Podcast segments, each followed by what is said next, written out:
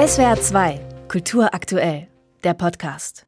SWR 2 am Morgen, am Morgen nach dem zweiten Weihnachtstag, heute vor 19 Jahren, wurde so langsam klar, welches Ausmaß der Tsunami in Südostasien hatte. Von immer mehr Toten war in den Nachrichten die Rede. Am Ende waren es 230.000. Vor allem die beliebte Ferienregion in Thailand war betroffen. Dieser Tsunami ist Ausgangspunkt einer sechsteiligen Serie, die heute im ZDF startet. Die zweite Welle erzählt von einem Freundeskreis, der gemeinsam Urlaub macht, Weihnachten 2004 in Khao Lak. Zu diesem Freundeskreis gehört auch Julia, die sich dort mit ihrer Aussteigerschwester versöhnen will, die nach Thailand ausgewandert ist. Aber diese Versöhnung läuft schief und dann kommt die Welle, in der Julia ums Leben kommt. Ihre Schwester Alexandra wird auch für tot erklärt, taucht aber 15 Jahre später in Bonn auf und macht den Überlebenden dort das Leben zur Hölle, weil sich hinter der gutbürgerlichen Fassade Traumata und Schuld verbergen. Das Drehbuch zu dieser Miniserie zwischen Drama und Thriller hat Sarah Schnier geschrieben. Schönen guten Morgen. Guten Morgen. Dieser Tsunami hat auch viele Menschen aus und in Deutschland traumatisiert. Wie erinnern Sie sich an diese Naturkatastrophe? In den Weihnachtstagen 2004 hatte ich so ein bisschen eine Auszeit genommen und verbrachte die tatsächlich ohne Zugang zu Fernseher oder Radio und musste von einem Nachbarn auf diese Ereignisse aufmerksam gemacht werden. Und ich habe sie dann mit Unglauben im Fernsehen verfolgt und mit großer Betroffenheit. Der Spiegel hat es ja später als das Ground Zero der Bundesrepublik beschrieben, also mit den Ereignissen von 9-11 verglichen, weil es wohl das erste Mal war, dass Deutsche in so einem Ausmaß äh, mit einer Katastrophe äh, konfrontiert waren und so viele Leben verloren. Und ähm, als solches, glaube ich, ist es etwas, was sehr stark ins kollektive Gedächtnis sich eingebrannt hat. Mhm. In Ihrem Drehbuch wird aus dieser verheerenden Naturkatastrophe eine menschliche in gleich mehreren Dimensionen. Jetzt ohne zu viel zu verraten.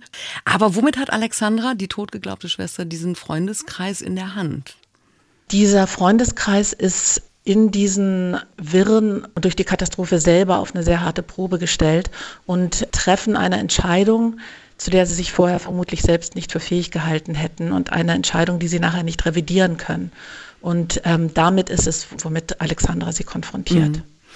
Diese Alexandra wird großartig gespielt von Caroline Schuch, die ähm, sich an anderer Stelle in einem Interview bei Ihnen bedankt hat für diese Figur, äh, die Sie da kreiert haben in dem Drehbuch, also die von Wut und Rachegelüsten getrieben ist, aber auch gleichzeitig so schmerzvoll verletzlich ist.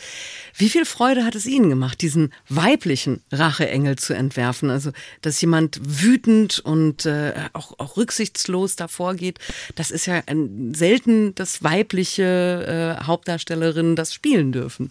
Das stimmt. Also ich bin Caroline zu genauso viel Dank verpflichtet, weil ich finde, dass sie das einfach großartig gemeistert hat, diese Aufgabe.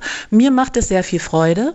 Ähm, in der Tat hat es mir wahnsinnig viel Freude gemacht, diese Rolle zu entwerfen, weil ich als Autorin finde, dass oft weiblichen Figuren dass nicht das ganze Spektrum ausgelotet wird an Emotionen, die weiblichen äh, Figuren haben könnten. Also gerade wenn es irgendwie um Wut geht, wenn es um Mütterlichkeit geht, haben wir einen, einen Hang, weibliche Figuren ein wenig zu idealisieren oder ihnen Aggressionen abzusprechen. Und ähm, so hatte das für Caroline und auch für mich ein sehr befreiendes Moment, mal da äh, das wirklich auszuloten, die ganze Bandbreite an Emotionen. Apropos Spektrum, also die Ausgangssituation böse Aussteigerin gegen gute bzw. gutbürgerliche Wohlstandsgesellschaft, die bröckelt ja mit der Zeit. Also alle Charaktere dieser Serie sind ähm, ambivalent, also mal sympathisch, mal hat man Mitgefühl, dann wieder sind sie einem wirklich zuwider. War das für Sie auch Ziel der Serie zu zeigen, dass niemand nur gut und nur böse ist?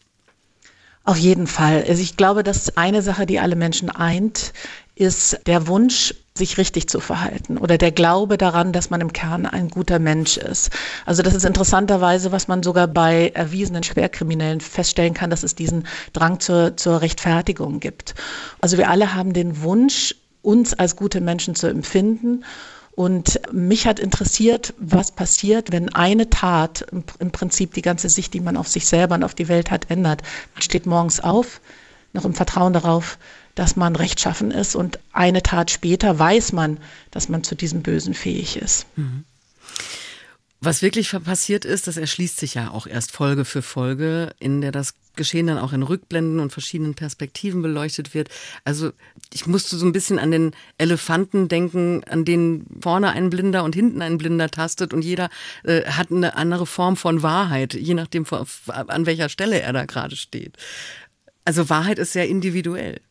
Absolut. Also einmal hat, hat jeder seine eigene Wahrheit und seine eigene Perspektive, die sich aus der eigenen Lebenserfahrung und Geschichte ergibt. Und ähm, ich finde immer, dass es äh, eine Sache, die man durch Geschichten lernen kann, dass man anderen Menschen mit Respekt begegnen sollte, weil man immer nur einen Teil ihrer Geschichte und ihrer Wahrheit kennt.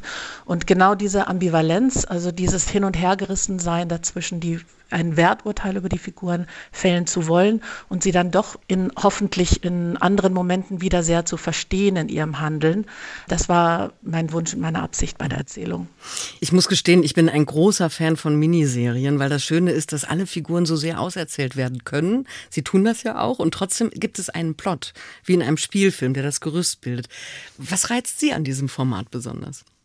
Ich interessiere mich sehr für Menschen und für ihre Motivation und dieses Format gibt es, glaube ich, wie kein anderes her.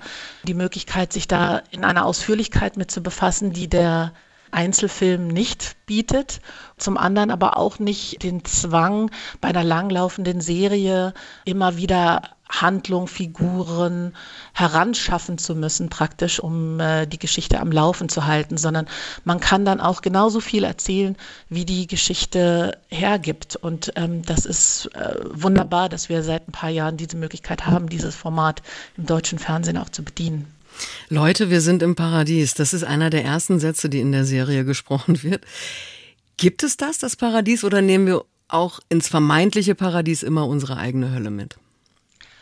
Also das zum einen, ich glaube, wir nehmen uns immer mit, ich glaube, sehr wichtig ist immer die Hoffnung auf Besserung, auf, auf ein Paradies.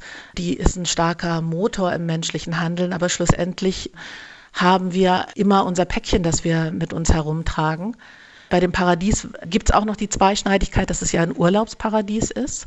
Und ich glaube, dass wir den Hang haben als Urlauber, uns nicht immer so, so stark auf die Gegebenheiten im Gastland einzulassen. Und dieser Tsunami war einer, der natürlich nicht nur Urlauber aus 44 Nationen der Welt betroffen hat, sondern sehr stark auch die einheimische Bevölkerung Südostasiens. Insofern ist es nicht nur ein Paradies, sondern das, das ist eine Region, die sehr stark von dieser Katastrophe und sehr nachhaltig betroffen war.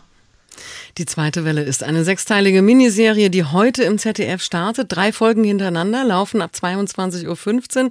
Die Serie steht aber auch komplett in der ZDF Mediathek.